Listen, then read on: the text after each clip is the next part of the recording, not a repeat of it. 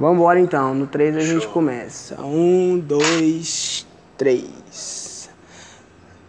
Peraí, deu tilt agora, como é que eu faço a abertura? Que loucura!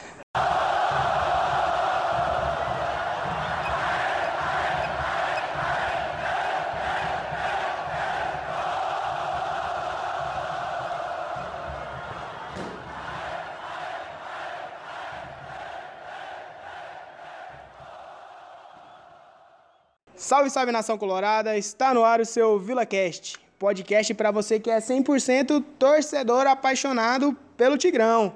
No programa de hoje vamos repercutir a vitória, excelente vitória. Meu Deus do céu, eu estou aliviado eu sei que você também tá.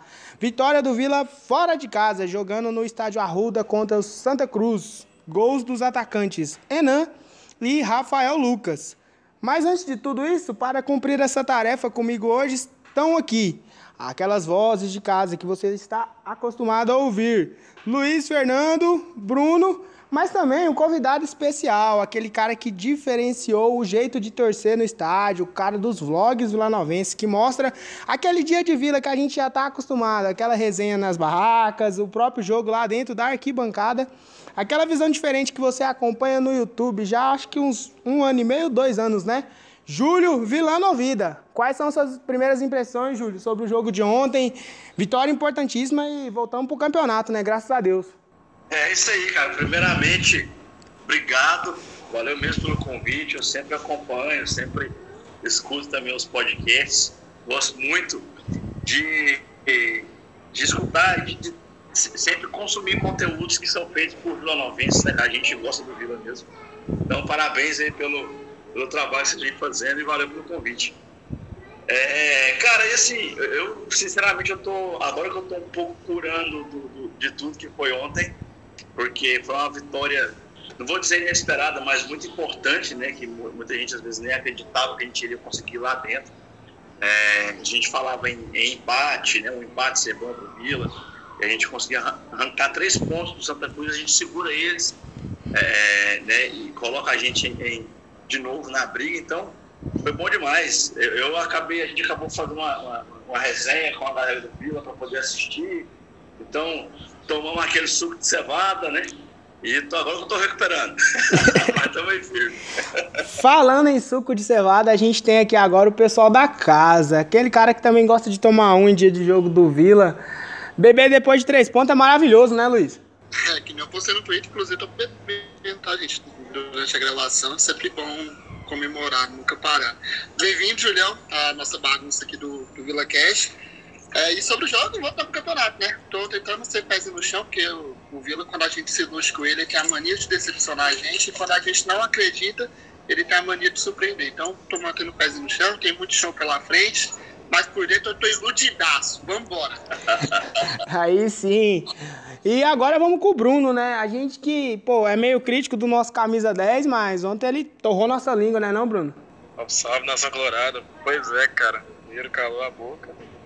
Graças a Deus. É, como eu falei no, no antes da, da, da, fase agora, desse quadrangular, falei, tomara que o Enan e o Alain Mineiro tenham guardado o futebol que, eles, que eu sei que eles têm para essa fase.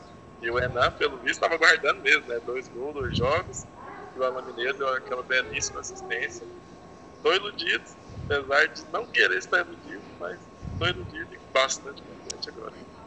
Acho que não teve um torcedor que não mudou a sua postura, né, depois do jogo de ontem. A gente vai para um jogo muito pressionado, uma semana que, cara, jogar a Série C é muito ruim. Os meninos já estão até cansados de tanto que eu odeio esse campeonato, tanto que eu falo isso aqui. Mas você jogar um jogo por semana no final de semana, quando você perde, a semana vira um mês. É muito complicado e ainda mais numa fase decisiva igual a gente estava, estreando com derrota em casa, infelizmente. Então essa semana aí, de um sábado para o outro, cara, foi muita apreensão, muito nervosismo. Mas graças a Deus deu tudo certo. E vamos caminhar. É, já fazendo o que a gente já está acostumado, aquela setorização do time, né? Defesa, meio campo e ataque. Começando pelo goleiro Fabrício, né? Novamente, muito bem lá atrás, não teve culpa, na minha opinião, no gol que tomou. E passa uma segurança na nossa linha de quatro que, pô, surreal, né? Acho que, tirando o goleiro Fabrício, a gente não tem essa segurança mais nenhum reserva, né, não, Júlio? Rapaz, é, é, eu acho que a gente teve um, um grande problema, é, quando a gente fala de goleiro, porque eu não acho o Cleston um mau goleiro. E ele estreou justamente quando o Santa Cruz, cara. Foi justa, foi, ele estreou justamente quando o time mais difícil que tinha. É, acho que falhou também, mas pressão, né? Pressão do jogo, pressão do momento. É, mas, então eu acho que a gente tem uma reserva. Eu acho que a gente tem. É claro que, perto do que o Fabrício vinha fazendo, é, nos últimos jogos, é, começou a ter algumas críticas, inclusive, né, para o Fabrício, é, mas eu acho que nós estamos muito em goleiro, cara. O Fabrício dá muita segurança e o goleiro precisa da segurança. A partir do momento que você falha, ou você toma um gol que você acha que foi falha sua, você pode dar uma titubeada e começar a perder um pouco de rendimento. Mas eu acho que não é o caso do Fabrício, não, cara. O Fabrício, ele, é, para mim, hoje é o jogador mais regular do Vila, é o Fabrício. É, o pessoal da mídia esportiva aí, né, os profissionais de rádio, TV, eles muitas das vezes sintam que o Fabrício foi uma das melhores contratações do Vila, né, né, esse 2020. No começo eu ficava meio assim, pé atrás, ah, será que é, será que não é, mas hoje eu consigo ter essa noção também, até porque é um cara de fundamental importância no nosso sistema defensivo. Mas partindo ali para nossa primeira linha de quatro, assim como eu falei no último episódio do VilaCast, acho que passa a régua, né? Celcinho, Donato, Adalberto e Mário Henrique é a nossa principal linha de defesa, que nos dá totalmente bastante segurança, está muito encaixado ali. Esse pessoal está muito bem entrosado e é muito diferente quando joga essa linha de quatro completa, né, Luiz? Exatamente. É, acho que a zaga, desde o começo do campeonato, tem esses cinco, né? Já colocando o goleiro Fabrício também como um dos principais responsáveis por a gente estar onde a gente está agora. Tirando aquela derrota que nem foi os cinco jogou do Ferroviário, essa zaga tomou quatro, cinco gols, não sei se então é muito poucos gols mesmo. É, então, vem bastante a segurança que a gente precisa. O Donato, o Adalberto, gigante, gigante. Teve a falha no gol ali, uma falta de concentração, que não veio ao caso, era só pra gente sofrer mesmo, que não podia ser fácil. Mas gigante, o que o Celcinho e o Henrique jogou com o sistema de três volantes, a liberdade que eles teve a jogada, ele, o Mário ajudou muito na passagem para o Alan Mineiro abrir para fazer aquele cruzamento. O Celcinho desarmando muito bem, então a gente empacotou o principal ponto forte dos caras, que é o ataque. E com isso conseguimos trazer a vitória de lá. Já abrindo um. Você é comentarista de Rede Globo. Bicho, é nível aqui. O nível... Abrindo um, um asterisco para falar da nossa zaga, os meninos também já é de conhecimento desde quando ele chegou no Vila, Rafael Donato. Eu fiquei meio pé atrás, eu era um dos caras que falavam que, ah, não sei se vai dar certo. A gente já teve um ano passado uma experiência muito ruim com dois zagueiros experientes. Mas, cara, cada jogo que passa tá torrando na minha língua. E não só dentro de campo, mas a postura também fora de campo, ali de liderança. É um cara de uma oratória muito boa. Você vê ele puxando a galera ali no vestiário. Tem também uma semelhança comigo, porque é uma dificuldade para vestir a camisa do Vila. A camisa do Vila não passa nem a pau no peito, mas ela veste. E tá vestindo muito bem. E tem me agradado bastante. E tenho certeza que ainda vou ter a oportunidade de poder me retratar pessoalmente, falar, ó, oh, você foi um dos caras que eu critiquei quando chegou, mas tá vestindo demais a camisa do Vila e tá muito bem. Mas o que, que você acha ali, Bruno, da nossa linha de defesa ali, os nossos dois laterais, os dois zagueiros, fizeram um jogo muito seguro ontem, né? Com certeza. Igual o Luiz falou, essa zaga titular aí com o goleiro tomou pouquíssimos gols no campeonato. Sempre que tomou mais gols, como por exemplo o Ferroviário, que foi um jogo totalmente atípico do Vila no campeonato todinho, não era zaga titular dá para ver que o sistema defensivo do Vila é esse, apesar de eu não gostar muito do Mário Henrique, mas ontem ele comeu a bola ontem também. Então a zaga foi totalmente bem. O gol foi de uma falha, mas o time também tava deu um apagão no jogo, graças a Deus. Então a zaga é isso mesmo, graças a Deus. Igual você falou, também tinha medo dessa zaga experiente, porque os caras não, tão, não, são, não tem velocidade para acompanhar, não tem aquele pique mais, mas tá dando certo. E mandar um abraço pro Júnior, né? Criticou tanto o Fabrício, hoje o cara é importantíssimo no, no gol do Vila. A vida de torcedor vilanovense é essa, né? A gente, pô, passa por muita dificuldade aí durante a nossa torcida pro Vila, não, não é de hoje, né, que isso acontece. E acaba que, às vezes, quando chega um jogador aí, a gente fica meio pé atrás e às vezes desacredita do futebol que ele pode render e o cara acaba que veste bem a nossa camisa e isso nos ajuda bastante, né? É, sobre o Mário Henrique, aproveitar que você abriu os parênteses aí. Pra mim, é aquele lateral que faz um arroz com feijão ali, só que, tipo, não é nem bem temperado, é sem tempero. Ele não complica, mas também não dá pra esperar muita coisa dele, né, Júlio? Cara, mas é, é, lateral, lateral é isso, bicho. O lateral que cria um pouquinho joga na Europa hoje. É, porque é uma posição que exige demais. O cara tem que. É um dos, do, dos atletas que mais correm dentro de um, um, time são os laterais. Porque ele tem que apoiar, ele, ele é defesa e ele tem que apoiar também é, as subidas no ataque. Isso é, é o cara que corre para o ataque e volta para o contra-ataque, né? Para defender. Então, é, é, o cara que faz tudo isso precisa ter uma valência física muito boa, que eu acho que é o caso do Mário Henrique. Eu acho que é o que faz ele ser um bom lateral pro Vila, é ter uma boa valência física. É, e fazer feijão com arroz, cara. O, o, lateral, como você falou, ele não pode complicar. Se o lateral ele não complica, aí já, já é meio caminho andado para o time poder funcionar, para o time poder rodar, principalmente para o volante funcionar, né, para o meio campo funcionar. É, eu vejo às vezes muito acontecer dos laterais não renderem e, e o time perde meio campo e a galera já critica o meio campo é, sem perceber que na verdade é porque a gente está com um buraco nas pontas, nas beiradas ali. Mas eu gosto do Mário Henrique por isso, cara. Ele tem uma valência técnica muito boa é, é, é e isso dá uma certa segurança né, para o volante subir um pouquinho mais e tal. Sabe que o cara vai estar tá lá para poder apoiar. Ele me lembra um pouquinho o Pitbull, né? O que jogou em 2015 aqui, lateral esquerdo também. Era deficiente, defici, deficiente total no ataque, mas tinha uma valência fodida na defesa e ajudou muito o time naquele ano também. Era, era, igual o povo comentava sobre o Maguinho. Eu lembro, lembro demais, o povo falava, nossa, mas o Maguinho cruza mal, o Maguinho não sabe cruzar direito. Eu falava, rapaz, o Maguinho fazendo o que ele fazia. Se ele fosse bom para cruzar, ele era jogador do Real Madrid. É o Maguinho, rapaz, lateral de uma recuperação extremamente rápida. Hoje tá lá no Japão, a gente acompanha nas redes sociais e torce muito pelo sucesso dele. Um cara que, pô, merece bastante. Passando ali para o nosso setor de meio campo, né? Novamente, você que nos escuta, para mim, o nosso melhor setor, e já abrindo as opiniões, que jogo da nossa dupla, de novo, Dudu e Pablo. Aliás, o Dudu ontem, cara, me encheu os olhos, me encheu os olhos realmente. O, a gente que veio pro, pro jogo com a nova formação tática, né? A gente estava ali acostumado a jogar ali com um trio ali no meio campo, mais os três atacantes. E assim que o Márcio chegou, ele já mudou, né? Foi pro 4-4-2 e acabou jogando ali com Yuri, Dudu Pablo e Alain Mineiro. É, começando pelo Luiz, o que, é que você tem a dizer aí primeiro desse trio de volante e o Alain Mineiro jogando um pouco mais solto ali, sem muita função tática, fez com que o futebol dele aparecesse, né? E num jogo muito importante pra gente, acabou que, tipo, favoreceu tanto ele, Alain Mineiro, como também a, a, nós, né? Que ele conseguiu render o que ele já vestiu jogando com a camisa do Vila. Primeiramente, eu agradecer ao Márcio Fernandes por aposentar o sistema de três atacantes, que eu não aguentava mais esse esquema dar errado vem de longa data esse esquema dando errado aqui no Rio, então obrigado, Márcio Fernandes. Mano, e funcionou, né? É, mostrou, ele aproveitou que o Bolívar deixou de positivo no primeiro jogo, foi aquela linha de três, três marcadores ali, e colocou o cara para armar, que é o que faltou no, no último jogo. Eu assisti com você, Cristian. Você, você viu que eu tava cobrando toda hora um camisa 10 para ajudar o Enan a fazer a pressão ali na zagueira. Então ajudou muito. O Pablo, confesso que no calor do jogo eu não estava gostando, estava exigindo um pouco mais do futebol dele. Mas depois foi desafiamento, ele fez uma baita partida. É, taticamente, marca anulou muito bem o lado forte do Santa Cruz, que é ali com o, Xixi, com o Chiquinho e o Didira. Então ele foi muito bem. O Yuri, o cão de guarda que faltava né, na, no nosso time. E o Dudu com liberdade para jogar mostrou que o que o Emerson Maria fazia com ele lá em 2016, colocando ele de camisa 10, serviu para alguma coisa.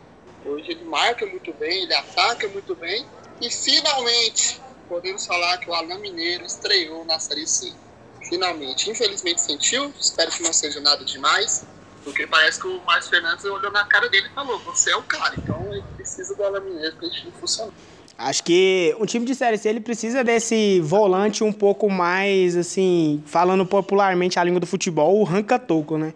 A partir da entrada do Yuri nesse meio de campo, aquele carregador de piano, ele deu um pouco mais de liberdade, tanto pro Dudu como pro Pablo jogar, analisando assim, taticamente mesmo por posição, o Dudu jogando um pouco mais ali pela esquerda, ajudando o próprio Mário Henrique, o Pablo do outro lado. Em alguns momentos do jogo também inverteram-se os lados. Mas a qualidade que o Dudu e o Pablo têm de fazer essa marcação e de carregar essa bola para frente ali, principalmente auxiliados com a partidaça do Enan, fez com que o Vila tomasse a intensidade e o volume de jogo desde os primeiros minutos, né não, Júlio? Rapaz, e é engraçado porque assim, eu tava assistindo é, o jogo atentamente ali no primeiro tempo, tentando. E, e, e querendo ou não, a gente se pega analisando essas coisas, né? Como que tá funcionando taticamente o time, como que está construída, as estratégias táticas e tal. É, e no primeiro tempo ficou bem claro né, que, que, que o Vila é, conseguiu novamente fazer o que não vinha fazendo há muito tempo, que era dominar é, bem o meio-campo. O Vila ainda tem muito erro de passe, muito mesmo. É, mas agora com o domínio de meio-campo, né, com, com é, tendo um volante, como você falou que é volante de atuação, né, é, ajuda demais a ter esse domínio, porque você tem mais opções é, flutuando ali na frente, né? Você tem é, o Alain Mineiro, que é um cara que não tem obrigação de posicionamento fixo ali, então ele vai flutuar ali na frente do meio. É aquele cara que é para pegar uma bola e chutar, pegar uma bola e tocar, e é, é o que ele faz bem, é o que ele sempre fez bem. É, mas já no segundo tempo, eu já não estava mais conseguindo identificar o que, que o Vila estava fazendo taticamente, bicho. Por causa da emoção, acho que por ser torcedor, né? É, a gente está ali tomando aquele goró e quer que o time faz gol. Então, assim, eu já tinha esquecido totalmente de tática e era só torcer mesmo. É, mas eu acho que muda um pouco com a chegada do, do Márcio Fernandes. É, o tipo de postura e eu acho que muda também o ambiente, né? Por mais que ele não tenha feito tantas alterações táticas, é, porque não dá tempo para poder fazer isso, teria que ter tempo para treinar. É, só de mudar o ambiente, né, é, de, de, trazer uma, uma motivação nova ali dentro, você vê que muda, você vê que os jogadores ontem realmente queriam ganhar, estavam indo para cima, é, é, fora de casa fazer aquilo, então assim, já dá moral para a gente poder é, pensar nas próximas partidas, né, que a gente precisa de mais, pelo menos mais duas vitórias para poder é, é, tranquilizar, né, vamos dizer assim, porque são todos agora são confrontos diretos. Eu acho que a grande sacada do Hugo e da toda a diretoria do Vila, que além de trazer o Márcio Fernandes, que é um cara que já tem histórico de vencedor dentro do Vila Nova, conhece o Oba ali, todos os lugares, mas trouxe um cara que estava na Série C, que conhecia os nossos adversários, que nos enfrentou, enfrentou o próprio Santa Cruz, e é um cara experiente, é um cara boleiro, né? A gente fica, ficava acompanhando aí durante toda a semana o que, que ele ia fazer no time, qual que eram as primeiras atitudes dele ali na equipe que havia perdido a primeira partida pro Ituano. Aí o pessoal das rádios, o pessoal da TV, né, sempre noticiando que o Márcio chegava e dava moral para quem ele já tinha trabalhado, né? Que era o caso do Dudu, o caso do Donato, o Enan. Aquele cara que foi de um por um no vestiário para trocar uma ideia. Aí, querendo ou não, o jogador ama uma coisa dessa. Só do fato de ter a troca de comando técnico já dá aquela empolgação a mais, né? Quem tá jogando corre mais para manter a vaga de titular. Quem não tá, cria uma esperança de às vezes entrar no jogo e passar para o treinador: Ó, oh, eu tô aqui, se precisar de mim aqui, eu vou estar tá preparado. E até parafraseando o Enan, o Enan deu uma entrevista antes do jogo contra o Santa Cruz falando que, pô, ele considera o Márcio Fernandes como um pai. Então, considerando ele como um pai, ele deu orgulho pro pai dele. Graças a Deus, continue assim. E, então, essa troca de comando nos favoreceu muito, né? E conversando até com meu pai, já é mais experientão do futebol, já acompanha o futebol há muito tempo, ele falava que o Vila precisava desse, desse chacoalho, né? Porque se vai pro jogo do Santa Cruz com o Bolívar, é muito complicado a gente falar aqui que às vezes estava tendo algum problema interno, que, que a galera tentou derrubar ele, que de fato não dá pra gente cravar, até porque a gente não vive o ambiente do clube. Mas só a troca de comando fez com que o Vila tivesse uma postura totalmente diferente dos últimos jogos, né não, Bruno? Você conseguiu perceber isso? Cara, é, foi muito nítido essa, essa, essa troca e mexeu muito com o time, porque a gente vai falar dos quem entrou depois, mas, cara, você vê até o Bambu jogou bem. O Bambu destruiu, tanto que ele acho que ele foi mais substituído pelo cansaço, que no final ele não estava dando conta mais.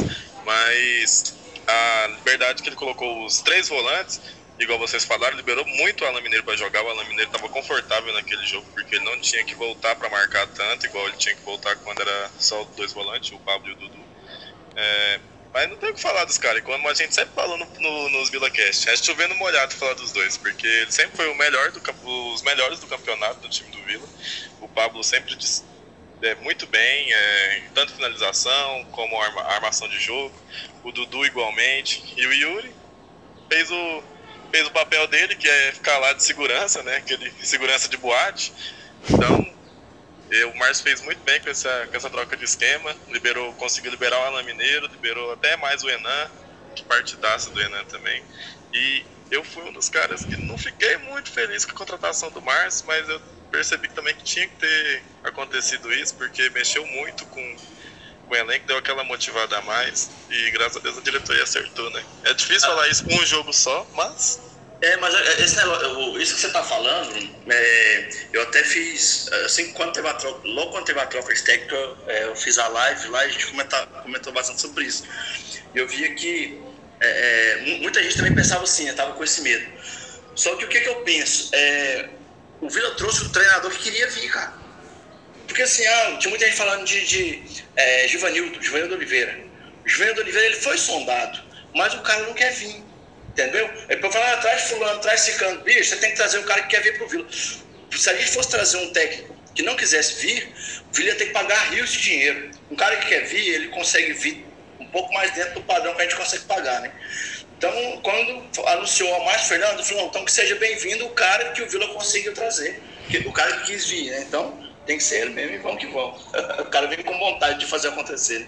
Ele veio com vontade, que a gente já conhece ele de 2015, que ele não tinha um elenco bom. A gente sabe que aquele time de 2015 era totalmente limitado, que até hoje, eu acho que hoje em dia a gente tem peças muito melhores que 2015.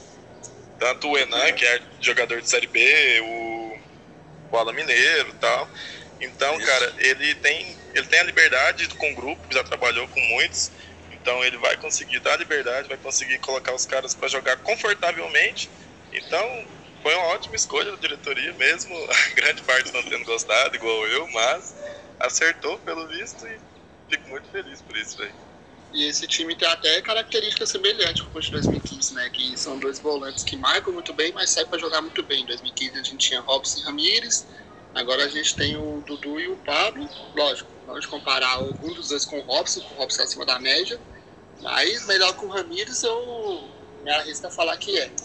Sobre a troca de comando, no começo eu não gostei, só que depois eu pensei, mano, o Hugo fez o seguinte, é melhor eu não subir tentando arriscar do que não subir sendo omisso. Então ele, ele arriscou e pelo visto deu uma mudança lá no vestiário. Tomara que se mantenha assim até a gente conquistar uns 10 pontinhos ali, que é o que a gente precisa. A própria entrevista do Hugo, logo após o jogo contra o Ituano, é uma entrevista muito pesada, né? Assim, eu até fiquei um pouco com medo. Falei, cara, isso como é que vai ser recebido dentro do vestiário?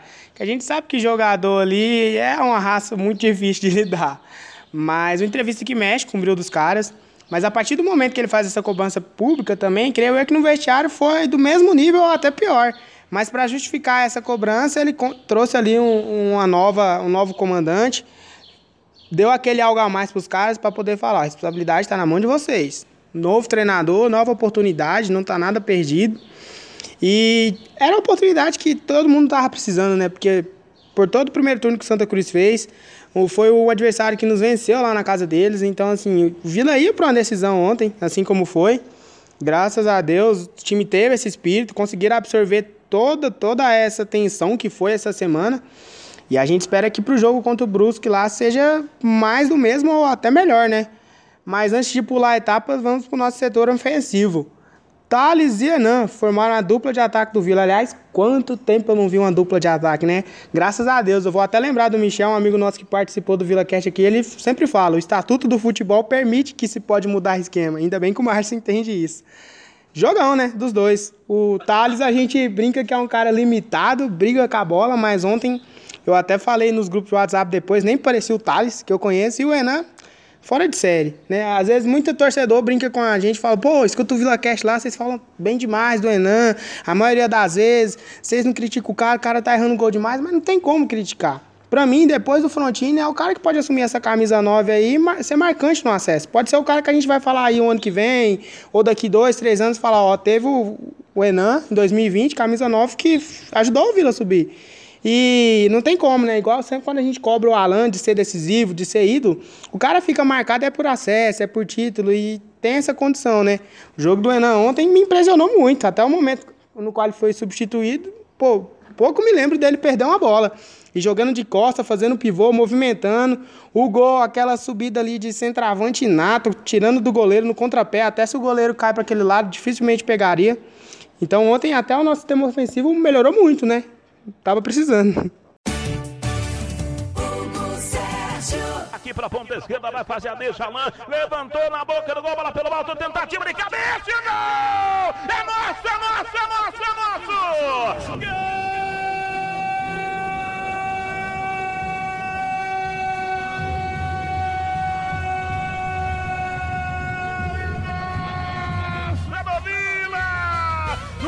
trabalhar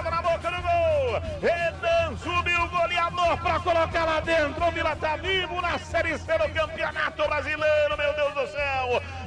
Rapaz, mas assim, eu, eu, eu vejo muitas críticas, muitas vezes ao Renan, assim como é, tem muitas críticas, sempre tiveram muitas críticas ao ataque do Vila, que o ataque não funcionava. O ataque do Vila, ele tá funcionando, ele tá funcionando. Quase todos os jogos o Renan faz gol. É porque ele errou aquele pênalti, aí a galera, né, é, já dá uma pegada no pé. Mas tem muitos anos, muitos anos que a gente não tem um centroavante igual o Renan. É, é, né, já falou a questão do, do Frontini. O Frontini, ele tinha um cara rápido ali do lado, né? Normalmente tinha um cara, sempre teve um cara rápido junto com ele. É, mas tecnicamente falando, não, não, tem nem comparação. Não tem nem comparação. O Enan é, é, é, um jogador, é muito mais jogador do que o Frontini é. O Frontini ele foi importante para o Vila, não estou tirando a importância. Mas tecnicamente falando, velocidade, pivô, você, você confiar na velocidade do cara. Ele tinha que receber a bola dentro da grande área para chutar. Né? Ele era bom a finalizar? Era mas tecnicamente falando, eu acho que não tem nem comparação. Não, é só frisando o que o Júlio falou aí do, da comparação aí, nem Frontini, o Enan largou com passos largos a ser o Frontini, né? É, tecnicamente, ele ajuda muito mais o time do que o Frontini ajudava, questão tática, questão de sair da área. Ontem, no primeiro tempo, achei ele até um pouco mais recuado que o próprio Mineiro. Saiu muito novo, saiu por causa de cansaço, que não ia sair jogo é, saiu com 30 e poucos minutos, então o Enan ajudou bastante. Ontem, para mim, o melhor em campo disparado. É, teve um que jogou igual ele. E eu queria, quadrangular, que o Enan finalmente pudesse ter um centroavante concluído. Então, o Enan, dois jogos no quadrangular, dois gols.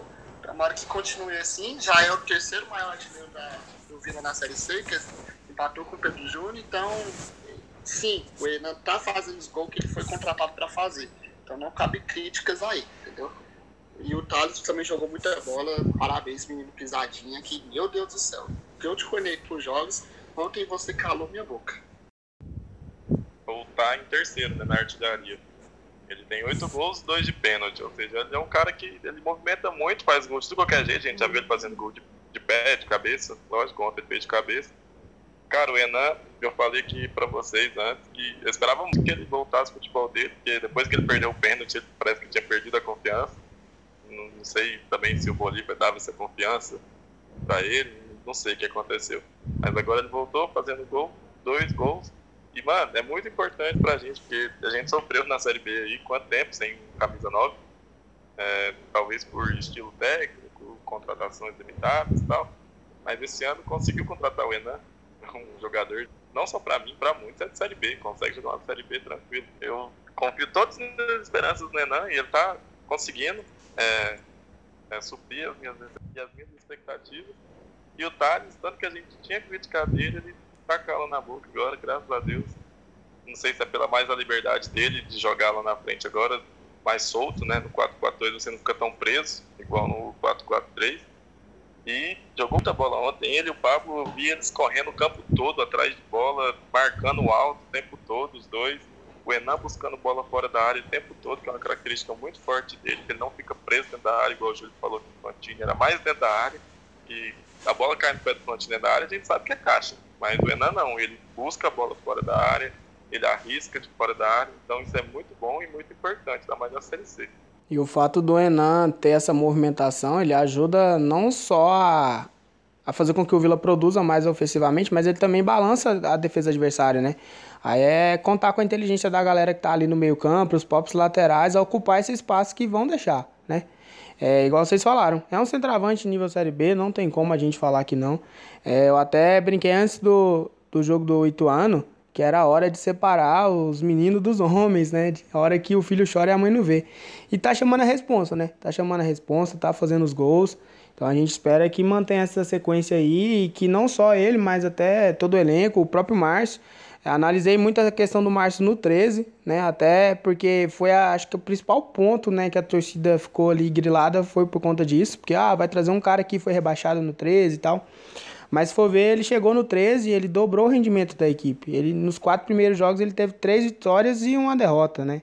Então, tipo, 9 pontos. Se ele conseguir fazer isso daqui, com certeza ele vai empatar mais um jogo e 10 pontos pelo andamento do nosso grupo. Lógico que tem um jogo da segunda-feira, o Ituano contra o Brusque. Mas eu acho que 10 pontos pelo andamento do nosso quadrangular aí já consegue o acesso, que é o principal objetivo, né? Aí depois a gente pode pensar em título, pensar em, em algo a mais. Mas um acesso seria de fundamental importância, né? Não só pela saúde financeira, do Vila o ano que vem, né? Que estaria numa Série B, que é um campeonato pô, totalmente diferente, tem cota de patrocínio de televisão mas também para dar o alento por tudo que essa diretoria está fazendo, né? É uma coisa que a gente também sempre bate na tecla, sempre fala aqui, que pô, a gente nunca viu o Vila tão organizado fora de campo, seja na questão estrutural, questão patrimonial, o sócio, movimentação, marketing, quanto site que o Vila já não fez esse ano, manto da virada, manto do povo, ingresso do Vila. Então, assim, os caras estão na luta aí, são quase 10 meses sem torcida no estádio, que a gente sabe que bilheteria do Vila é uma renda muito forte. Só que todo esse trabalho precisa ser justificado em campo, né? Não adianta de nada o Vila ter toda essa melhoria fora de campo se dentro de campo as coisas não acontecerem. Então, um acesso seria também para a cereja do bolo, de todo o trabalho que tem sido feito pelo Hugo e a sua diretoria, né? E mais um adendo só do Enan, não sei se vocês repararam, tanto de bola que ele buscou lá atrás e levou para frente, conseguia segurar, driblava o marcador do adversário e conseguia segurar a bola na frente até chegar alguém faz tempo que eu não vi ataque. Não, ele não foi o melhor em campo, mano. É, ele tem uma diferença, né? Dos três atacantes, dos quatro, né? Que ele tá com o Pedro Júnior. O Pedro Júnior tem característica parecida com ele, faz gol e sabe sair da área. Mas o Túlio Frontini fez gol ali, com o Frontini, com o Moisés servindo. E o Túlio, o cara bem melhor. Por isso que o Túlio tem 20 e tantos gols. o Vando levava, driblava o goleiro e dava a bola pro Túlio fazer o gol. É, e sobre a, o trabalho da diretoria, mano, eu fui na recepção é, que tivemos um jogo contra o Ituano, foi meio que uma, um orgulho. Eu fiz escolinha no Vila, chegava ali pelo Bosque Novo, na época que tinha um, um campinho de areia em cima do tobogão, onde que é o tobogão hoje. Tinha um campinho de areia lá, eu fiz escolinha lá. Eu chegava pelo bosque ali, eu pisava em bar, o dia de chuva, saía tudo sujo e hoje tá asfaltado. É, e o Hugo tá mostrando sim como é um cara daqui de banco. Ele sente o que a gente quando a derrota vem. Ele tá vendo o trabalho que ele tá fazendo, foi sincerão na entrevista e vou falar agora. E o acesso ele merece, a gente merece, o Vila merece, mas o Hugo é o cara mais merecido um ano para conseguir, porque eu fiz fazendo ali no Vila, desde que eu me entendo por gente, eu não lembro um presidente fazer. Ele merece muito todos para que isso aconteça porque ele na Série B eu também tenho esperança de uma boa campanha. Eu esperei mais alguém falar, ninguém disse nada, mas ok. é, então, caminhando para o nosso final de primeiro bloco, né? Já fizemos ali toda a setorização da equipe, defesa, meio campo, ataque. Voltaremos no bloco 2 para falar sobre as alterações que o técnico Márcio Fernandes fez na equipe do Vila Nova, sobre o Santa Cruz, alguns pontos positivos, alguns destaques, que não foram muitos, graças a Deus, e projetar a próxima partida, Próximo sábado, 9 horas da noite, nos embalos de sábado à noite, Brusque e Vila Nova, atuando pela terceira rodada do quadrangular final da Série C.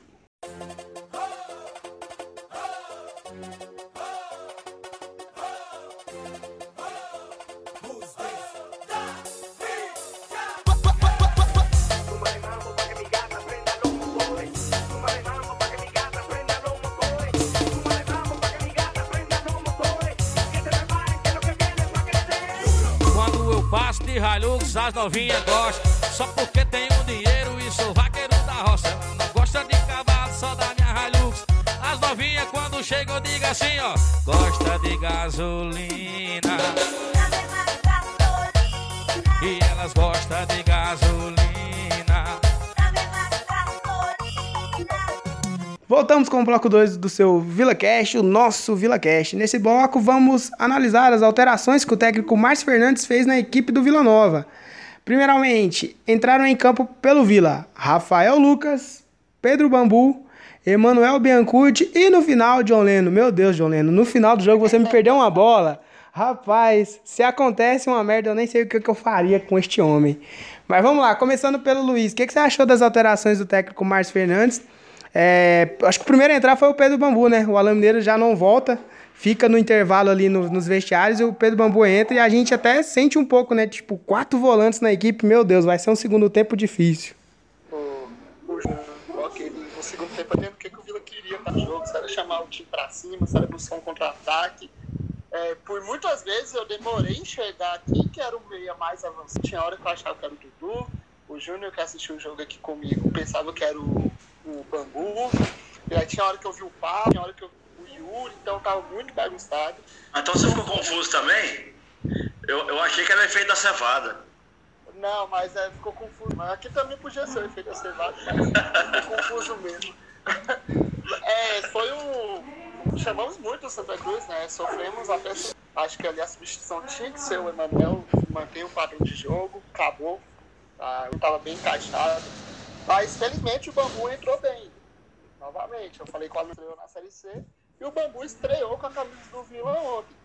A gente espera o Bambu tecnicamente é, ajudando o ataque, espera ele marcando, pro, é, destruindo jogadas e correndo. Ele correu meia hora e cansou. Sinal que ele correu muito, marcou muito bem. Suportamos a pressão enquanto o Bambu estava e tomamos o gol. Então, essa substituição me bugou, mas no final das contas até que foi bem. Aí, me ajuda, saiu o Bambu e entrou o Emma, né? Ou foi, saiu o Bambu e entrou o John Lennon? Não, foi o Emma no lugar do Bambu. Foi, né? O Emma é o que a gente espera dele, né? Não tem muito o que falar. Na hora que ele entrou ali já tava 2x0. A gente ia fazer o gol logo em seguida. E foi aquela pressão do Santa Cruz, então do M. Do John Lennon também não tem muito a falar. O John Lennon é aquela substituição para o empresário dele ficar feliz. Entrou ali para o empresário dele ficar feliz e não encheu o saco. Agora o Rafael Lucas, que torpedo de direita. Foi um frango da zaga, do goleiro, mas a bolinha que pegou direita, eu pensei que a direitinha dele não tinha aquela força, não. Entrou bem, conseguiu manter o ritmo que o Renan tava e, e foi coroado um gol que era para matar o jogo, mas como a gente torce pro Vila, a gente toma um gol um minuto depois. Aí nós ficou sofrendo do mesmo jeito. Normal. O tempo vai passando, meus amigos do Brasil. O Vila vai para ataque 32. Cabe mais um aí, meu Vila. Vem bola aqui na boca do gol, vai ajeitando Alberto. O Vila ataca aqui na ponta esquerda, recolheu. Vai chegar Mário Henrique. O Vila desce. Atenção, bora tocar aqui na esquerda. Um espaço aqui no comando de ataque. A tabela girou na ponta. Mário Henrique vai chegar na grande área. Olha a bola rolar na boca do gol. Vacila a zaga Santa. Rebateu errado. Pinto a sobra. A tentativa do chute, perna direita. Gol! É nosso,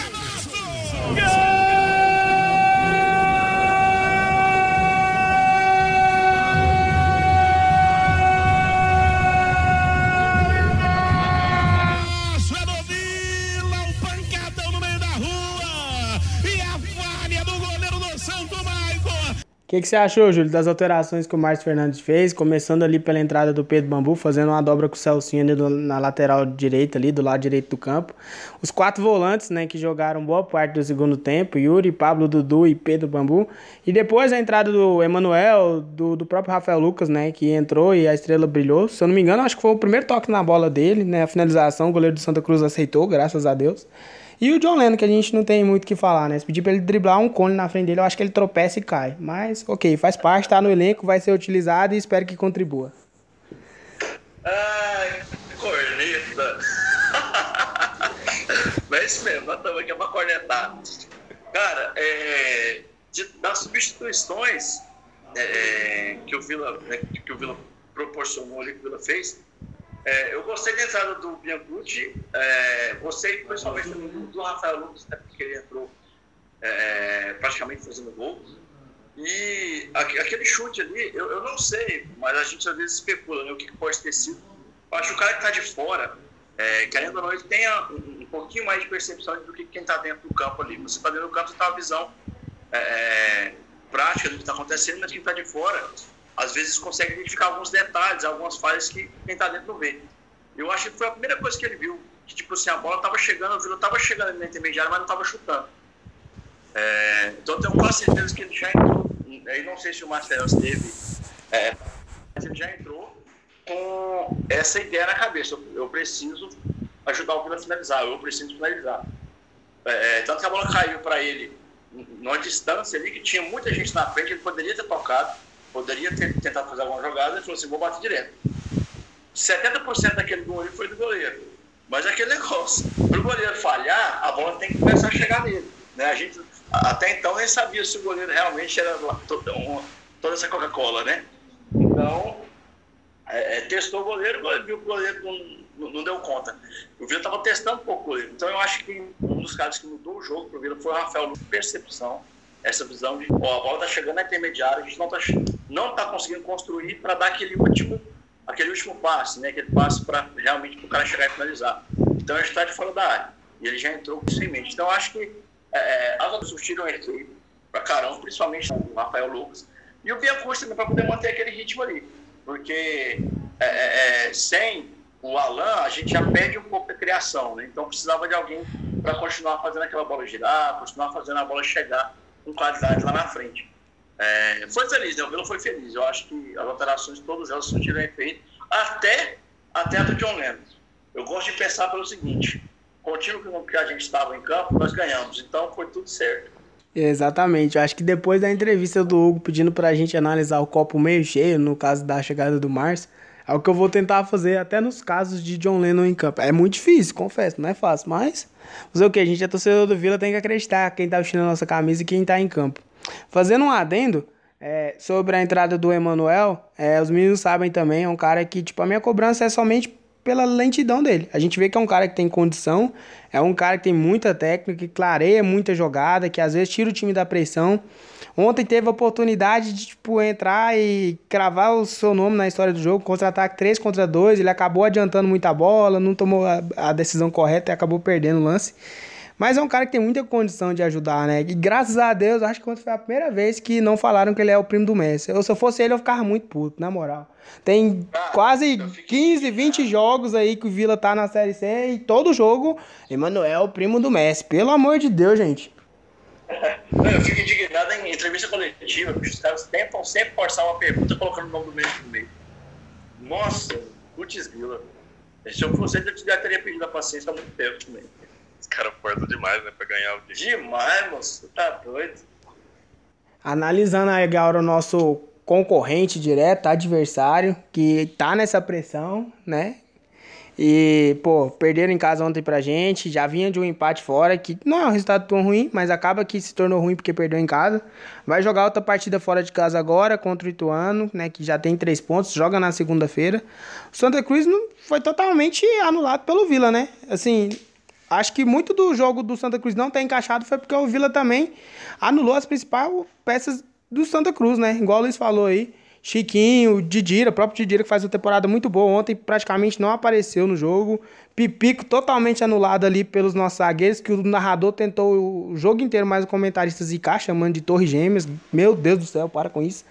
Mas é, acho que não teve nada demais né, no time do Santos. O próprio Martelotti ali tentando apitar o jogo ali fora de campo. Acho que também colocaram o microfone ali dentro da camisa dele. Que cara enjoado, meu Deus do céu, tava ficando nervoso já. E, pô, no, no segundo tempo ele meio que perdeu um pouco do comando, né? É, até o Luiz brincava quando o Bolívar às vezes fazia isso, né? Fazia aquele suco ali, jogava todo mundo para frente. Ontem o Martelotti foi um pouco disso, né? É lógico, tá uma fase decisiva, quadrangular final em casa, precisava do resultado. Mas ele jogou todo mundo para frente e ficou ali com a sua linha de quatro atrás e um buraco no meio do campo, né? Acho que foi onde o Vila teve algumas oportunidades de contra-ataque. Se tivesse um pouquinho mais de calma ali, matava o jogo um pouquinho antes, né? Não precisava fazer a gente sofrer daquele jeito. Mas já dizia aí o poeta, um grande repórter também, que cobriu o Vila antigamente, J Risada na rádio. Pro Vila tudo é mais difícil, então a gente tem que acostumar com essa máxima aí. Não, e no. E antes de entrar nessa fase da Série C, né, aquele podcast que gravou pós-jogo Fluminense, eu falei né, que dos times que estão no nosso grupo, o Vila ainda não teve surto de Covid, que era o meu medo, e o Santa Cruz ainda não tinha passado pela fase ruim no campeonato, que todo time passou. Santa Cruz ele sempre foi bem. Ele, assim, ele garantiu a liderança com umas quatro rodadas de antecedência, perdeu alguns jogos naquela fase e continuou não ganhando, né? Empatou um e perdeu o outro no quadrangular. Se eu não me engano, o é Santa... cinco jogos já sem vencer. Isso, já são cinco jogos. E o Santa Cruz agora vai ter uma final. Se perder, tchau. Ele pode perder pro Ituano. Esse é um jogo muito difícil pro Santa Cruz e ele não pode perder pro Ituano. Eu fico muito triste se ele perder, meme do foguetinho, porque 99 tá aqui na minha gargantinha, não tá lá. O Santos, o, o meu medo, Vila ainda não tem de Covid, obrigado Unimed, tomara que não tenha, e porque a gente sabe que se faltar muito titular, o time cai muito tecnicamente. E o Santa está passando por essa fase ruim. E o desespero mostra em campo, né? O cara, o, o lateral deles. Teve uma discussão ali com o Tades no impedimento, no lance seguinte, meteu a mão na cara do Tades. Se o juiz fosse um pouquinho mais rigoroso, podia ter expulsado.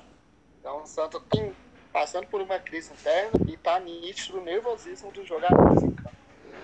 Não tem como, né? A gente. Tá só comprovando a zica da Série C, que o Fortaleza passou por ano, liderou, liderou, liderou e no final se fudeu. Mas o Santos também tá contando com vários problemas, né? Extra-campo. Saiu várias entrevistas de jogador falando que não queria jogar porque essa salário não tá em dia e tal. Mas o Vila, logicamente, não tem porra nenhuma a ver com isso. Quero mais que o Santa se foda. A Ana Lívia não tá aqui hoje. Ela que é amiga da menina do Santa Cruz. Mas eu quero mais que o Santa Cruz se foda. Por mim, nesse grupo subia só o Vila, porque eu odeio o time de São Paulo também. E vai se fuder, subia Vila e Londrina e os dois lá do outro lado todo. Mas o Vila fez, anulou demais o Santa Cruz. Teve jeito, os caras não conseguiram jogar. Não sei se eles estavam com falta de vontade de jogar, mas não, o Vila não conseguiu, de, não, não deixou eles jogar. Então, perfeito. Como eu disse, quero que o Santos se foda. E é isso. Todo o carinho da torcida adversária. Hashtag paz. Aproveitando o gancho que o Luiz lembrou aí do Campeonato Brasileiro de 99, não vamos entrar muito no contexto histórico, mas quem não sabe o que aconteceu, dá uma pesquisada lá. É, suponhamos que, lógico, pezinho no chão, mas vamos fazer essa suposição aqui que pode acontecer. É um cenário pro nosso quadrangular aí. Chegamos aí no último jogo, Ituano e Vila, lá em Itu. O Ituano, se continuar aí na mesma tendência que tá, nessa crescente no campeonato, cresceu na hora certa. É, pode encaminhar a sua classificação. O Vila pô, conseguiu uma vitória fora de casa. A gente espera aí que consiga pontuar mais. Entre ser primeiro do grupo e finalista, e ser segundo e deixar o Santa Cruz na Série C, qual vocês preferem? Fica aí o debate. Eu vou abrir aqui. É, eu prefiro só subir, deixa o Santa Cruz na Série C, porque naquela fase final ali, vai estar na fase final do Goianão também. Então a gente pode buscar o Goianão ali só subindo, entendeu? Deixa a Série C pra quem não tem, ou pra quem só tem uma, nós já tem duas. Um título simbólico pra mim, não é título comemorado, o que importa é subir. E o Goianão a gente sai da fila. Então vamos lá, né? Se for para deixar o Santa Cruz tiver essa oportunidade, pode deixar Mas, na focar no verdade, a gente, a gente vai jogar o Goianão 2021 primeiro que o final de 2020. É, Dá uma bagunça do caralho esse negócio. vai mesmo. Eu acho que eu prefiro o título. Santa Cruz de todo jeito, nessa, nessa embala, se eles, se eles empatar, eu acho que se eles empatar o próximo jogo, praticamente já tá fora. Eles não vão conseguir fazer nove pontos ou seis pontos, porque eles vão pegar. Vai pegar dois jogos dentro de casa, mas na crise que eles estão, acho que eles não vão dar conta mais não. E eles tiveram a queda junto com o Brusque, né? O Brusque também liderou o grupo B praticamente o tempo todo e teve a queda no final, igual o Santa Cruz. Então, pra mim, sem querer zicar, logicamente, é Vila e Ituano nesse negócio. E você, Júlio, tem alguma preferência? Primeiro lugar do grupo, vai direto pra final ou igual o Luiz ali, tipo, consegue o acesso e foca no Goianão pra gente poder sair da fila? Rapaz, é, todo, todo novense é, entalado com, com o que o Santa Cruz fez com, junto com os Moché, né? Que é o de compadre. É, mas acho que os jogadores do Cruz não estão nem aí pra isso. Se fosse o torcedor jogando, eu tenho certeza que a gente ia preferir deixar o Santa Cruz e só subir. É, eu acho que mais um título seria bom. Todo título é sempre bom. né? É, ajuda no patrocínio, né? Você trazer mais patrocínio para o time campeão. né? Então você valoriza pro caramba para você ganhar mais patrocínio no próximo ano. É, mas se eu pudesse escolher, ah, eu prefiro que o Vila só suba e deixe o Santa Cruz.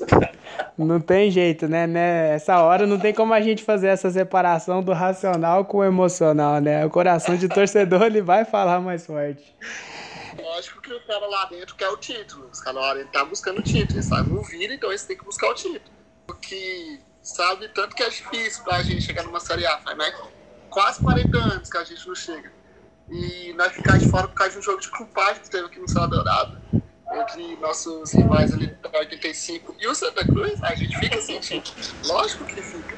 Então, mas lá dentro, o pensamento tem que ser título em Goiano, em em brasileiro, entrar na Série B com objetivo de acesso, então é isso, mano. Então, deixa a zoeira pra nós, torcedor, deixa nós que tá engasgado. Vocês não tem nada a ver com isso, só suba a gente. É, isso aí é fato, né? Esse tem que ser o discurso de quem veste a camisa do Vila e quem representa o Vila hoje, né? Se for entrar num campeonato aí de guspe de grilo à distância, tem que pensar em, em ser campeão. Não tem outro discurso possível. Mas já caminhando pro final. Pode ir. Falar em campeão, né? Dar parabéns pras meninas ontem. Foram campeãs. É, Invictas. Tomaram um gol no campeonato. A gente fez a entrevista com a, com a jogadora aqui, né? No início do. a Mônica? começar o campeonato com a Mônica. é. A gente fez o- a entrevista com ela. Não foi entrevista, né? Foi só. A gente matou muitas dúvidas que a gente não entendia muito do campeonato feminino. Ela matou muitas dúvidas. Falou que o time era forte, realmente. Não conheço os adversários também que jogou contra o Vila, porque eu mal conheço o time do Vila feminino, infelizmente, porque acaba porque as notícias são poucas, a- as- os comentários são poucos, então não dá pra você conhecer tanto. Mas mostraram que foram perfeitos, ganharam, invictos. E só mais um adendo, o João Leno ele pode ser o cara que vai ajudar o Donato a colocar a camisa, né? Não sei se vocês viram no bastidor, ele ajudar.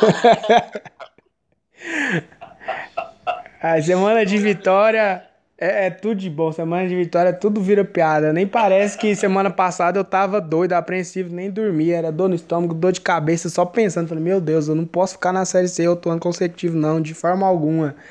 Mas aproveitando que o Bruno citou aí a vitória das meninas do Vila Olímpicos lá, futebol feminino, a gente torce para que essa parceria ela se firme cada vez mais, né? É outro segmento que também sofre, né, com a, com a pandemia, com a falta de público, porque a gente sabe que, cara, o que o Vila fizer, a torcida ela vai abraçar. Eu mesmo sou apaixonado por esporte, o Luiz também, conheço ele há muito tempo, sei que ele também é. Então, assim, se a gente pudesse estar indo aí em jogo de basquete, jogo de vôlei, jogo de futebol feminino, futsal, a gente ia estar junto. E principalmente pro futebol feminino, que sempre foi um segmento que sofre muito ainda com preconceito, né? Aqui, não só no estado, mas no próprio país inteiro. Lógico que teve um crescimento muito grande com essa nova lei da CBF de pelo menos a Série A, todos os times ter o, o seu futebol feminino.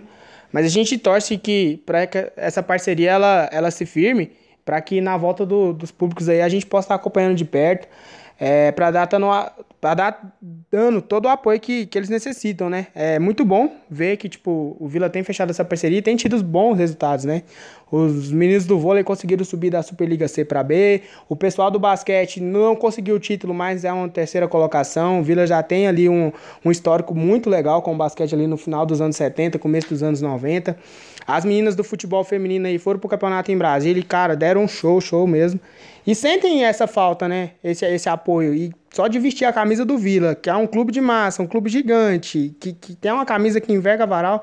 Imagina todo esse pessoal aí com a galera, a gente apoiando ali, seja no ginásio Rio Vermelho, no Goiânia Arena, no Oba. Seria magnífico, né? Excepcional. Você também tem esse mesmo pensamento, Júlio? O que, que você pensa dos esportes olímpicos, dessa parceria? Mais uma novidade, né, que o Vila trouxe pra nós aí nesse 2020, né? Um pouco do, do alento de um ano ruim que tá acontecendo, essa parceria chegou também pra mostrar que até nesse segmento, até nesse departamento, o clube cresceu, né? Sim, sim, cara. É, eu sempre fui a favor, eu sempre co cobrei assim, dentro do, do que eu podia, né, de, de falar que precisava e tal. É, eu sempre cobrei essa, esse apoio a, a outros esportes, né? Porque o Vila, ele é uma instituição esportiva. Isso é, o que tiver o símbolo do Vila, eu vou torcer. Eu acho que a maioria dos torcedores pensa assim também, cara. O que tá com o símbolo do Vila ali, a gente, eu vou torcer. Ah, o Vila tem um time de bocha. Nós vamos torcer pro time de bocha do Vila. Entendeu? É, então, assim, o- o- é muito importante, mas eu acho que o mais importante agora, principalmente, é, dentro de, de várias, várias discussões que existem, cara, é realmente apoiar o futebol feminino. É, quem é apaixonado em futebol sabe que, independente de ser futebol feminino ou masculino, quem gosta de futebol gosta. Então, assim, é um esporte, é uma vertente que tem tudo para crescer. O futebol feminino brasileiro é muito bom, mas já tem muito tempo que não tem renovação. Quantos anos não tem, cara? Desde que eu me lembro por gente de acompanhar a Copa do Mundo Feminino, que a base da seleção é a mesma, porque não tem renovação, né? E a gente tem tanta gente boa, cara, tanta menina que quer jogar, mas como que você, sendo mulher, por exemplo, é, é, vai dedicar sua carreira a um esporte que não, não existe apoio, né? Então, acho que tem que começar dos clubes regionais mesmo, e, e essa eu acho que é um passo muito importante para o Vila, é, se transformar realmente em uma marca esportiva né, e ter várias, é, é, vários tipos de esportes diferentes e também ajudar a valorizar esse futebol feminino, que eu acho que sim demais. É, e tem as meninas do Vila jogam pra caramba e tem muita gente aqui, cara, muita menina aqui que joga muito, mas tem receio às vezes de dedicar uma carreira porque não, não tem apoio. Então, tendo clubes igual o Vila Nova aqui fazendo isso, aí já ajuda pra caramba. Aí é chato, né? Você...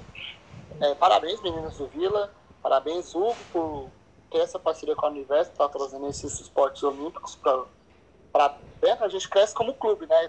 Tanto é que o Vila é Vila Nova Futebol Clube. Então tem que focar nessa parte do clube e crescer como clube, como instituição. Só que é chato o futebol é, a gente vê comentários do futebol feminino sobre, ah, é muito desequilibrado. Por exemplo, o Corinthians meteu uma senhora goleada no primeiro tempo, né, que eu, que eu vi. Eu não sei quando terminou o jogo, 4x0 no final do Paulistão lá. Teve aquelas goleadas de 29 a 0 26 a 0 Mas procura saber por que que acontece essas goleadas, entendeu? Tipo, você pega, você tira o time dos eixos, do eixo, as outras meninas, elas estão tá lá pro job, elas trabalham durante o dia, para colocar comida em casa, e vai jogar bola. Tem muitos meninos que não tem uniforme, que não tem oportunidade, que ela não pode focar só no futebol, senão ela vai passar fome. Então tem que procurar saber. A CBF, ela demorou a obrigar os times a Série A ter um futebol feminino, ela demorou muito. Então tem que procurar evoluir bastante. A gente começou a evoluir agora, em 2019, né, que foi a Copa do Mundo, ou 2018, que passou na TV aberta. Foi a primeira que passou na TV aberta, mas começou agora. Era pra estar tá passando. Ah, era pra estar tá passando desde antes.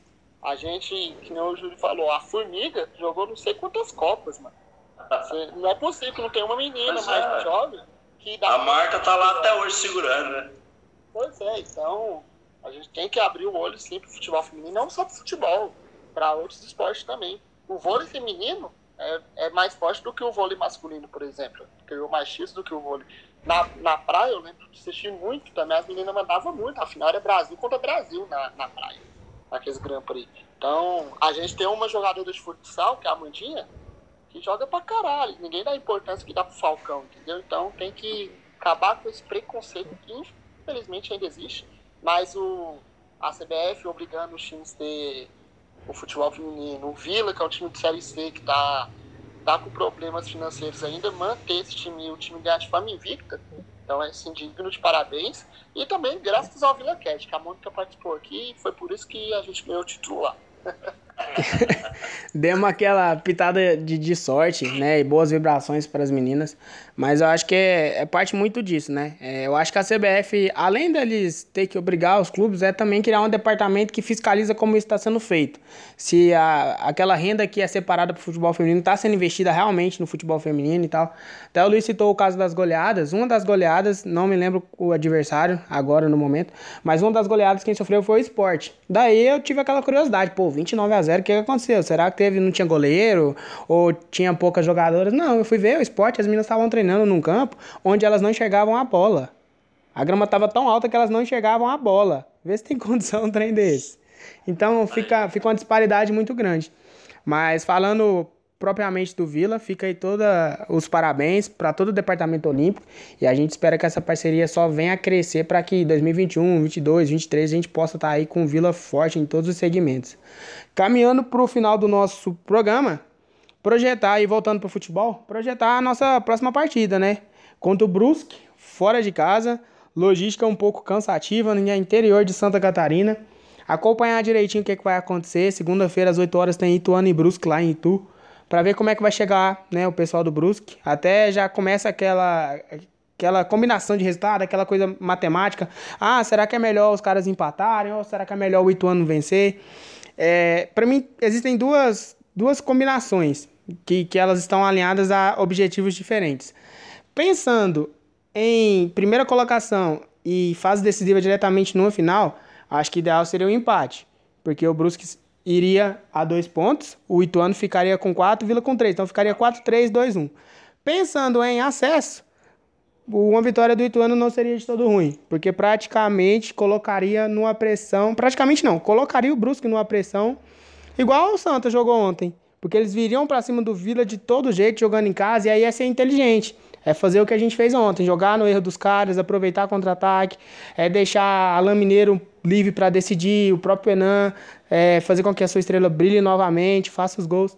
Então tem toda essa análise, né? Vocês pensam por esse lado também, de um empate é melhor ou uma vitória do Ituano, ou independente do resultado, é, é jogar o jogo e garantir mais três pontos fora de casa?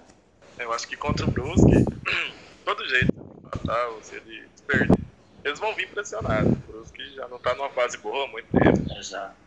Então eles vão vir pressionados, todo jeito pra cima do Vila, igual você falou, jogando inteligência, porque os caras já não, já não vêm bem desde o desde a, da, a fase antes da Série C, já estava vindo bem nessa reta final, quase não classificou, foi classificar na última rodada.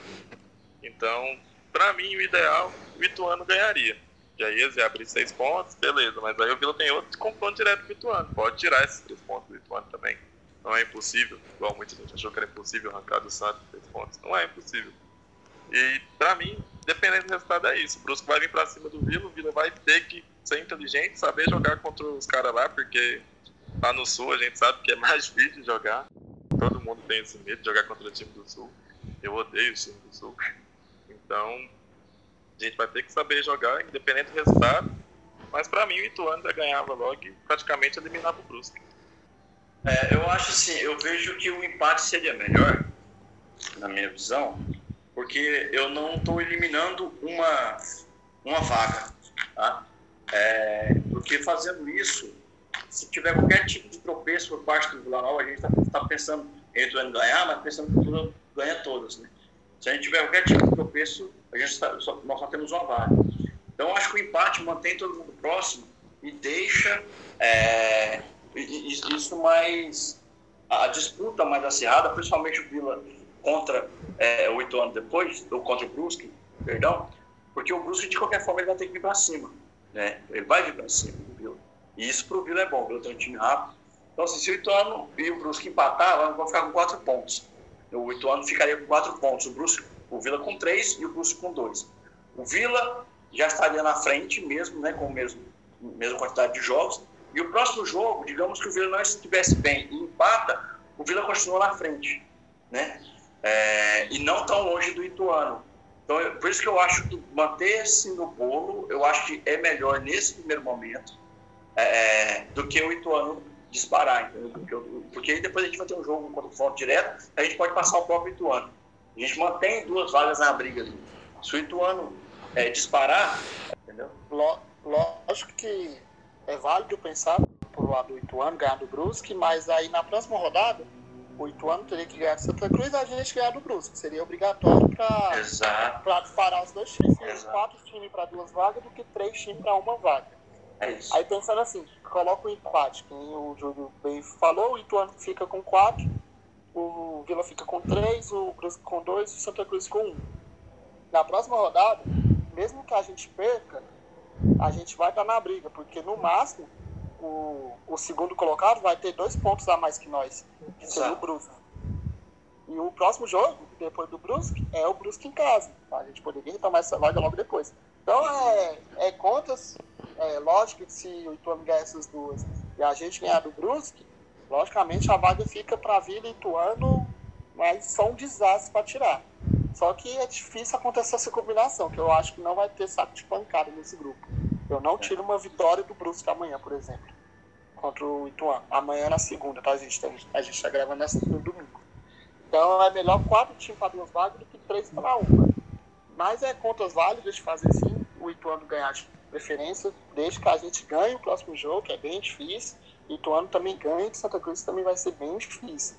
Ainda mais aquele gramado Arruda. O Santa Cruz, o Ituano mostrou que é um time que toca muito bem a bola.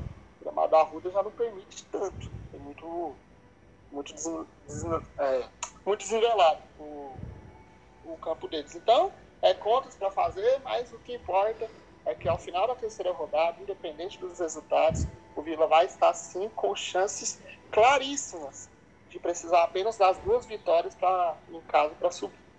A vitória, a vitória de ontem ela, ela se faz importante justamente por conta disso que você citou aí, né? A gente tem duas, dois jogos seguidos em casa. Então, esses três pontos de ontem, além de ser contra o Santa Cruz, que eu também não cravo que já acabou, muito pelo contrário, tá aí vivo na competição. Mas tendo esses dois jogos em casa, dá total porra, importância pro Vila chegar em Goiânia e decidir a sua vaga de acesso, né? Então a gente espera, a expectativa é de que voltemos a vencer em Goiânia para encaminhar esse acesso cada vez mais. Voltando para você, Luiz, aquela hora, seu momento, merchan, lembrando que agora nossas redes sociais têm o mesmo o mesmo arroba, não tem essa dificuldade agora. Sua dificuldade de lembrar. Finalmente, agora temos o mesmo arroba, que é o arroba underline VilaCast, tanto no Twitter, tanto no Instagram. Sigam a gente lá. Falhamos com vocês semana passada, da derrota. A gente preferiu não gravar, porque a gente ia acabar com o sonho de todos os colorados que nos que nos E ganhar muito processo também, viu? Porque Isso. Porque a gente estava com uma perspectiva que tipo, tinha acabado o campeonato. Então, desculpa a gente, a gente preferiu, independente se perdesse o jogo contra o Santa Cruz, a gente iria gravar esse podcast. É, mas felizmente ganhou. É, nova metodologia de trabalho, novos áreas lá no OBA e torcer para dar certo. Sigam também o Júlio. Acompanhei o Júlio. Infelizmente eu não fazia vlog no dia que eu conheci esse cara. Foi ir para Brasília ver Vila e Vasco. Se ele fizesse Isso. vlog, ele ia pegar eu vomitando, de bêbado. É, a gente ia, ia pegar o busão nadando na volta. Então sigam, o próprio dele é muito da hora. Ele faz lives semanalmente lá no canal dele também. Então acompanhe lá, arroba Vila Novida, se inscrevam no canal que dá uma força pra caralho pra ir lá. Sem jogos agora tá até difícil, né, Júlio, manter o canal ativo. Tem que se inovar. Complicado. Mas graças a Deus quiser, vai voltar aí e voltar a programação normal. Isso aí. Já, então, finalizando, agradecer, né, a disponibilidade do Júlio, né, assim, quando a gente teve a ideia, falei, pô, vou chamar o Júlio para gravar, um cara que faz vlog aí dos Jogos do Vila, conhece demais de ambiente de estádio, é um cara que também é doido de futebol igual a gente, sabe falar de formação tática, sabe falar de desempenho individual dos jogadores do Vila, desempenho coletivo, sabe falar de treinador, tá, tá empenhado de tudo que acontece, né, tá inteirado de tudo que é, o Vila, ele, ele passa durante a semana, durante o mês. E, então agradecer, Júlio, a sua disponibilidade. Assim, quando a gente teve a ideia, fui falar com você, você, pô, de antemão já aceitou o nosso convite, né? Já até deu a ideia, pô, vamos gravar quatro horas porque eu tenho um almoçozinho para domingo. Falei, não, tranquilo. Convidado aqui, ele vai ter preferência, principalmente um convidado que a gente sabe que é amigo nosso e que vai agregar bastante valor, assim como agregou bastante conteúdo pra gente aqui. Então, mais tarde a gente já edita. Segunda-feira tá no ar aí, podcast com o Júlio, um cara fenomenal, fera, gosto demais. Até o pessoal brincava aqui no início do, do Vila Nova, os caras, pô, o Cris procura demais a câmera do Júlio, não sei o que, ele zica demais. É, é só ele parar de me perguntar pra cá. Ele vai me perguntar pra cá, eu vou falar que o Vila vai ganhar. Aí os caras me zoavam, pô, você é muito pé frio. Eu falei, eu não sou pé frio, não, pô, eu vou todo jogo. Se os caras não fazem acontecer lá dentro, pô, não é eu. Mas obrigado, Júlio, tamo junto, mano. Encerrava todo. Pois é isso, cara. Valeu demais. É, o, o Luiz contando as histórias. A gente tem muita história, cara. O Luiz eu conheci no, dentro do ônibus indo pra, pra Brasília e a gente, eu não tinha um canal ainda. É, mas ele tava passando mal que só. Falei, bicho, eu vou cuidar desse cara aqui que ele não tá bem, não. O cara virou meu pai, mano. O cara virou meu pai no rolê do nada. É, mas foi muito bom, cara. A gente conhecer gente assim. O, o Christian a gente já, já, já viajou, né? Já se encontrou aí nesse Brasil apoio também bastante no Serra Dourada. É, e o Vila é isso, né, cara? O Vila é uma família mesmo. E todo mundo que gosta do Vila, que, que quer é, acompanhar e quer fazer alguma coisa, a gente é, é sempre, sempre vai apoiar. Né? Da mesma forma que os outros torcedores, eu sei que vocês também são, e estamos aqui sempre tentando fazer algo que é pra gente mesmo da, da torcida. Agora o que você falou aí, Christian, que eu entendo, que você comentar, bicho, é assim, eu finjo que entendo, o povo finge que acredita e vai que vamos. o povo gosta dessa resenha aqui. Esse é o nosso lema. É o nosso lema que ninguém sabe comentar, mas. Pô, semana. Foi ouvido mil vezes, então a gente acha que sabe, né? Porque mil vezes é muita coisa. Pô, semana passada a gente gravou o um episódio, né, falando das mil visualizações, né? Foi um, pô, muito marcante pra gente, principalmente no ano que é muito difícil por conta de tudo que aconteceu.